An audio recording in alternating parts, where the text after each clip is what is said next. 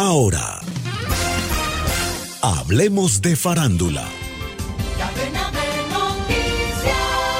Debido a las huelgas de actores y guionistas fue suspendida la entrega de los premios Emmy a lo mejor de la televisión estadounidense. La 75 entrega de los Emmy estaba prevista realizarse en septiembre. Se especula que la ceremonia podría ser en enero de 2024, pero ya hay previstas otras entregas de galardones para ese mes como el Globo de Oro. Sucesión, El Loto Blanco, The Last of Us y Ted Lasso son algunos de los programas con mayores nominaciones. Unos 65 mil actores y 12 mil guionistas están en huelga exigiendo mejores salarios y protecciones contra el uso de la inteligencia artificial. Las botas de combate y las placas de identificación o dog tags que usó el actor Alan Alda cuando interpretó al cirujano Hawkeye en la serie de televisión MASH se subastaron esta semana por 125 mil dólares. Alda utilizó las botas y las placas de identificación para las 11 temporadas del programa.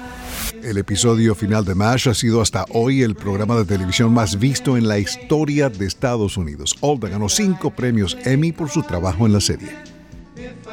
El presidente del Comité Olímpico Internacional invitó formalmente a las naciones del mundo, pero no a Rusia ni a Bielorrusia, a reunirse dentro de un año en París para los Juegos Olímpicos, iniciando la cuenta regresiva final para los Juegos 2024. Thomas Bach hizo un llamado a la unión e invocó la memoria de John Lennon argumentando que el mundo necesita el poder unificador de los Juegos Olímpicos más que nunca. La ceremonia de apertura de los Juegos está prevista para el 26 de julio de 2024. Randy Meisner, miembro fundador de The Eagles, falleció esta semana a los 77 años. The Eagles fue formado en Los Ángeles por Glenn Fry, Don Henley y Bernie Leeton, una historia relacionada a Linda Ronstadt. Las Águilas tienen en su haber seis trabajos discográficos número uno, seis premios Grammy y 200 millones de álbumes vendidos a escala mundial.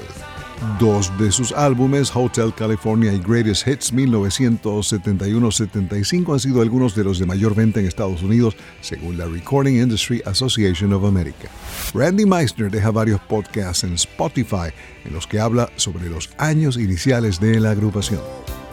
Lionel Richie junto a Earth, Wind and Fire estarán presentándose en San Paul, Minnesota, Chicago, Toronto y Montreal en la primera semana de agosto luego en Boston, Nueva York, Filadelfia, Baltimore y en esta capital para mediados de mes.